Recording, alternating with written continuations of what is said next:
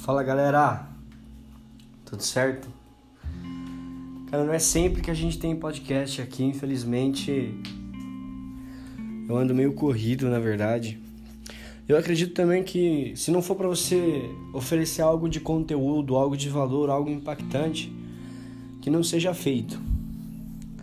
Então, todas as vezes que eu me disponibilizar a produzir isso para vocês é porque eu acredito ter uma mensagem e algo importante. Ok? Meu, assunto que eu tenho para falar hoje, ele veio decorrente a uma viagem que eu tive recentemente. Eu fui pra praia, eu adoro praia, é um dos ambientes que eu mais gosto de, de estar, assim, é um lugar que eu me sinto completo. Acho que todos nós temos um lugar que nós nos sentimos completo, nos sentimos parte daquilo. Eu acho que a praia acaba sendo o meu lugar. Mas eu prestei atenção que de um tempo pra cá eu comecei a adquirir um novo hábito. E eu percebi em mim que eu tinha muito esse essa cultura, eu não sei bem como definir isso, mas eu era uma pessoa que colocava a minha lupa de defeitos em tudo. E eu comecei a perceber que eu só colocava a lupa de defeitos nos defeitos. E um dia eu parei para raciocinar e eu falei, por que eu tenho colocado a importância sempre nos problemas? Porque eu tenho colocado a importância sempre naquilo que me machuca, naquilo que me atrapalha, naquilo que não convém. E eu comecei a refletir a respeito disso e eu falei para mim: não, não, não. A partir de hoje eu vou começar a escrever um diário de gratidão por todas as coisas boas que acontecem. Porque quando eu colocar a minha lupa naquilo que é bom, as coisas boas começam a ser maiores que as coisas ruins. Né? Vocês conseguem entender a minha linha de raciocínio? Porque eu percebi que todas as vezes que eu colocava a lupa naquilo que era ruim, eu não percebia as coisas boas. E sabe, realmente vai ter dias que você não vai conseguir enxergar coisas boas extraordinárias, sabe? Vai ter dias que você não vai conseguir entender que o ambiente é tão ruim que dali ainda assim poderia ficar pior. E eu me lembro que muitas das vezes eu levantava e apenas escrevia obrigado porque eu levantei. Obrigado porque hoje eu levantei para ir para trabalhar e eu tinha lugar para sentar no ônibus. Obrigado porque Hoje eu tomei um café e aquele café me deu disposição para conseguir aguentar ao longo do meu dia. E eu era tão grato pelas coisas simples que as coisas ruins que aconteciam, elas começaram a perder o foco na minha vida. Eu entendi que há uma frase muito popular que ela foi feita errada. E eu vejo muita gente de importância compartilhando ela de uma maneira que eu nunca mais quero utilizar para mim. E a frase é a seguinte: é melhor feito do que perfeito. Em muitos dos casos pode ser que essa frase se aplique, mas eu comecei a retraduzir ela para mim. E eu dizia: é melhor feito com gratidão do que perfeito. E sabe, recentemente eu fiz essa viagem pra praia e eu tinha alguns amigos que estavam indo e eles falavam assim: Meu, Tá chovendo. Meu, tá mó trânsito. Meu, a casa que eu peguei é ruim. Meu, tudo tá ruim. Mas eu acompanhava esses amigos meus e eles também faziam isso no dia a dia, no decorrer das suas vidas. Eles falavam: Olha, como meu carro quebrou, olha, eu tô pegando muito trânsito. Nossa, o ônibus que eu peguei tá lotado. E eu comecei a colocar a lupa naquilo que é bom eu percebi uma coisa: se ao longo do seu plantio você não só esperar para colher, mas você regar, aquilo que você colher vai ser mais próspero, vai ser melhor, vai ser mais abundante. E cara, eu entendi isso. Ao longo do meu mês, em todas as ocasiões que eu ia, eu agradecia. E o dia que eu fui para a praia, o dia que eu fui colher o fruto do meu tenoso trabalho, eu colhi algo que não era só o que eu imaginava, eu colhi além. Eu fui num dia da praia totalmente improvável e tava rachando de sol. Eu fui para uma casa maravilhosa, num preço extremamente acessível. Sabe, eu peguei uma carona e eu fui completamente a custo zero. Vocês entendem que tudo gira em torno do que eu vou plantar ao longo do caminho, mas não só do que eu vou plantar, mas do que eu vou jogar ao longo da estrada, que faça os meus frutos serem regados.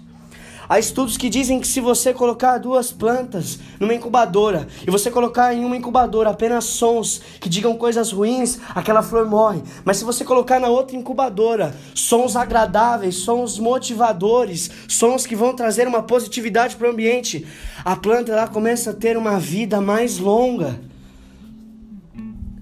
que eu quero te dizer é que geralmente o começo não é fácil, né? Eu sou um cara que admiro muito o ambiente, eu admiro muito os lugares, eu gosto muito de passar e reparar naquilo que eu, que eu tenho à minha volta. E eu sou muito fascinado em prédios, eu acho, eu acho incrível a arquitetura, eu acho incrível as ideias, eu acho incrível o designer. Mas sabe, toda vez que eu vejo um prédio sendo iniciado, ele é muito feio, ele tem muita bagunça, nada em volta dele é agradável, olhar para ele não é bom. E sabe o que isso quer dizer para mim? Sabe o que isso reflete dentro de mim? Geralmente os nossos começos, eles não são tão agradáveis. Geralmente o nosso final é aquilo que mais é admirado. O final dos prédios é o mais admirado. A inauguração, quando ele está pronto, o topo. Mas sabe, sem uma base bem alicerçada e feita com muita gratidão, o topo, ele não é desenvolvido. E se for desenvolvido, ele não dura. Entenda aqui a importância de alinhar o começo, de não só ser feito, e não precisa ser perfeito, mas ele precisa ser feito com muita gratidão, ser feito é, transmitindo, seja lá para aquilo que você acredita, que você é muito feliz por estar fazendo aquilo. Geralmente o começo é o mais difícil, sabe? Começa a olhar agora para o seu começo e entender que de fato ele é uma bagunça. E o processo geralmente é o mais difícil.